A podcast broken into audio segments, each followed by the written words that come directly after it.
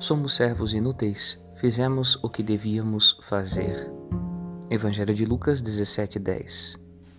Jesus manifesta seu poder transformando os servos inúteis em colaboradores da verdade e comunicadores dos dons divinos.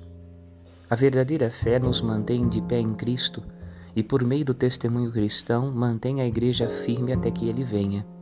Nunca é tarde para redescobrir a fé da Igreja não de uma igreja principesca e altiva, mas de uma igreja humilde e serva da humanidade, que sente as dores e as angústias de seus filhos, sofre com eles e por meio deles, carrega-os na Eucaristia ao colo de Deus, santifica-os na verdade, perdoa-os pela comunicação dos dons do Espírito Santo, e por isso com Cristo é pedra de fundamento e rocha que faz cair os maus, enquanto aos justos os edifica para a vida eterna.